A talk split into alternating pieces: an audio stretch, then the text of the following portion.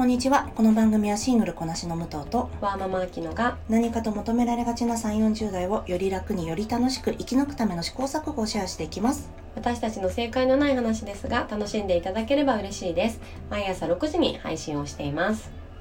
3月に入りましたね。ねえあっという間に、ね2ヶ月終わっちゃいましたね。本当にそう、ねちょっと振り返りもね今度はしたいなと思っているんですが、うんうん。私たちはこ今日から3月8日まではい。ミモザウィークを開催するんですよね、イエーイ。イエーイで、まあ、ミモザウィークが何なのかっていうのをちょっとご説明すると、毎年3月8日は国際女性デーにあたります。で、その時期を、えっ、と、ミモザウィークと称して、国際的な記念日を祝い、女性をエンパワーメントするというので、まあ、いろんな企業がやられてたりとか、うんまあ、各種自治体や団体で行ってたりするのをミモザウィークって言ったりします。はいそう、あ、そう、なんでミモザかっていうと、国際女性デーの象徴がね、ミモザの花なんですよね。うん好きね。なので、そう、ミモザウィークを私たちもやります。お願いします。はい。じゃあ、ミモザウィーク第1回なんですが、はい、私たちの考えるフェミニズムとかフェミニストに対しての印象をちょっと話してみたいと思います。うんうん。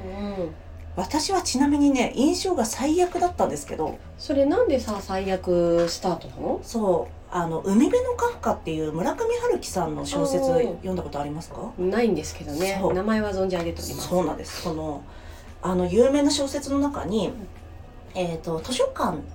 が舞台になってるんだけどね、あの物語に出てくる図書館に女性2人組がやってくるの。はいで女性2人組が「えこれなんだっけ？女性が女性作家の作品が前の方にないのはおかしいですよ」みたいな指摘をしてくるの。うんでそこには確かねキャラクターの名前ちょっと曖昧なんだけど大島さんっていうキャラクターがいてその大島さんは、まあ、女性なんだけど見た目はすごく男性的な女性なんだよね。でその人がえっ、とあなたたちはフェミニストかもしれませんがもうそんなの間違ってますみたいなことを言って、まあ、その二人はあの私この言葉嫌いなんですけどその大島さんに論破されてすごすご帰っていくっていう描描写だったの。で私のフェミニストのイメージってそれなんですよ。おおそのもイチャモンつけてきた方のお二人組ってことだそうそうよねそうそう。あのなんだろうなこの女性を優遇しなくちゃいけないと勘違いしている女たちっていう,、でしかもその、えー物語の中でもやっぱり頭がおかしい女として描かれてるんですよね フェミニスト二人って。そうだからえなんかやばいなって。私その時さ別にさ若草物語とかも読んだことがあったし、うんうん。あとなんだろうフェミニズム、えー赤毛のアンとかも読んだことがあったし、うん。触れたこともあったのにでピーターパンのウェンディとかの扱いとかがすごく嫌いだったのにもかかわらず私はフェミニストって嫌だって思ったんだよねそこで。うん変なイメージを持っちゃったんだよね。まあ村上春樹さんが今フェミニストに対してねどういうイメージを持ってるかわからないけど運命のカフカの当時はねそういうイメージだったんだよね。村上春樹さんというさこうすごい日本を代表する方がそういう描写をされるっていうのも、なんかちょっと驚きな視点ですけれども、すごいですね。そうなの。で、あの村上春樹さん本当にもうノーベル文学賞をさ、あの今か今かと期待されてるファンの多い方だし、私も好きな作品、あの中国行きのスローボートとかエッセイが割と好きなんだけど、はいっぱいあるんだけど、このせいであのこのせいでちょっとうん？と思うところもあるし、あとうんこの海外での女性から女性フェミニストからの評価はなんかあなたは本当に春樹が好きなのみたいなのを聞かれたことがある日本人の女性の話を聞いたことがあって。ああそうういう見方もそりゃまあされてもおかしくないよなとは思ったことがある。これは村上春樹さんを否定するとか非難するとかそういうことじゃなく、うんうん。まあ、そういう視点がありますよという話なんですけど。まあ、イコール村上春樹さんの考え方っていうわけではないからね、うん。あくまでも小説の中でのお話だろうし、ねまあただその当時としてはみたいなのはまああと他の描写もねいろいろあこういうフェミニストを登場させるんだったらそりゃファムパファタール的な女性を登場させがちなのはうなずけるみたいなのはあるかもしれないけどね。うん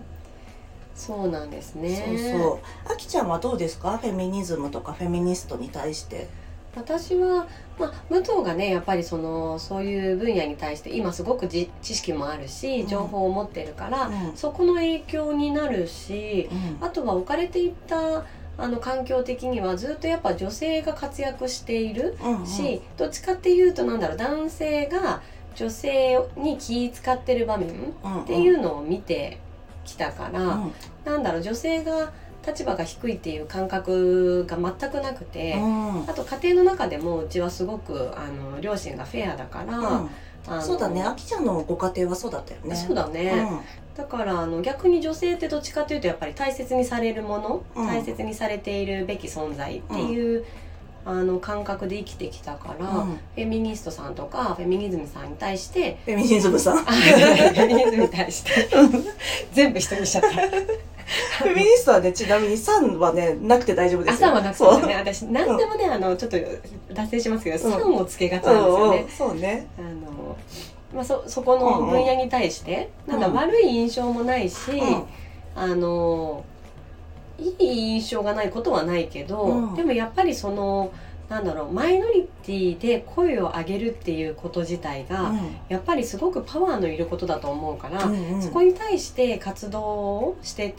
る人たちっていうのだけですごいなっていう、なんだろうもうちょっと蚊帳の外感あるけど、うん。そういう気持ちで見てたかな。うんなるほどね。うん、そしたら、えーなんで武藤はもともとそう印象が悪かったところから、うん。えーフェミニストうん。になったの？はですね一番大きいきっかけはなんだろうないくつかあるんだけどこの今日からフェミニストっていうわけじゃなかったしね、うんうん。まあえー、といくつかの事件いくつかのレイプ事件があの不起訴結局犯人が不起訴になっちゃったりとか東京医科大での、あの女性学生あと一部の男子学生だけ、あの不正に、あの試験の点数を操作されていたっていうことがあって、うん。それが大きかったかな。あとなんだろうね私も女性が多い職場にいて女男性が女性に対して気を使ってるくれてるみたいなのって結構あるんだけどでも結局一番大きい利益を得てるのは男性だなっていうことが多かったんだよね。あきちゃんの場合は職場はトップも女性だった？そうそこだよね。私はその当時その視点を持ってなかったけどあの武藤にそういう話をやっぱ聞くようになって一見女性が活躍してあのなんだろう意見も通って見えるんだけどやっぱり会社のトップは男性だったし、うん。何かの決定権っていうのはあのやっぱ男性が決めてるなっていうところに気づくようになって、まあ結局そっかこういうことで世の中がいろんなところであの回ってるんだなっていうふうに本当に気づけたのはすごく武藤の影響が大きいですね。うん。そうなんですよね。なんかプレイヤーとして重宝されてたりとか大事にしてもらってるみたいなところはあるけどやっぱり結局なんだろうな。お金の行き着く先は彼らが握ってるみたいなところがね、うん。結構大きかったりしますよね。うん。そう。まあこの後も話していきますけど男女の賃金格差はまあな男性100に対して女性73って今言われてるんだけど、うん。これは73っていうのは結構のなんだろ